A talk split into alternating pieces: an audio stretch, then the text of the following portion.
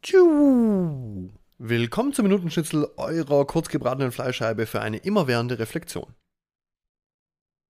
Ich dachte schon, mir gehen die Weisheiten aus, aber weit gefehlt. Ja, wer fragt, der führt. Oder die führt? Genderneutral geht es nicht, oder? Der Mensch, der fragt, der führt.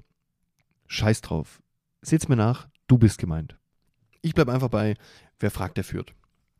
Ja, die Fragen, die wir uns stellen, die haben einen riesigen Impact.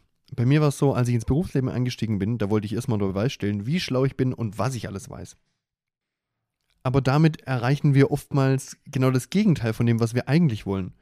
Denn wenn wir immer nur labern oder auch in dem Moment, in dem der andere oder die andere noch am Erzählen ist, darüber nachdenken, was wir als nächstes Schlaues sagen wollen, dann hören wir schon gar nicht mehr zu, was die andere Person zu erzählen hat.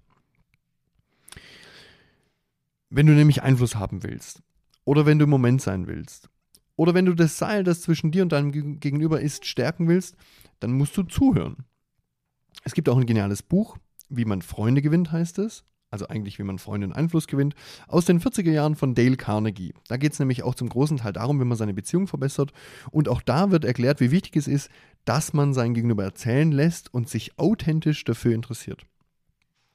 Aber es sind nicht nur die Fragen, die wir anderen stellen, die ich hier meine.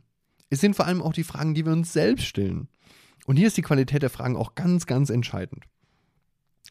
Den ganzen lieben langen Tag haben wir so eine Stimme im Kopf, die meist unablässig blabbert.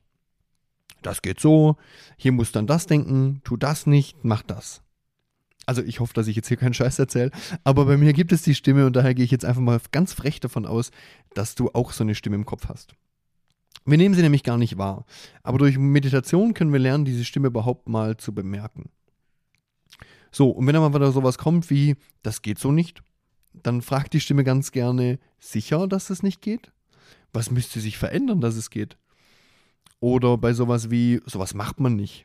Aha, wer sagt es denn, dass man sowas nicht macht? Wo kommt es denn her? Was könnte oder würde passieren, wenn man es doch macht? Steckt da vielleicht nur eine Angst wieder dahinter, die mich davon abhalten soll?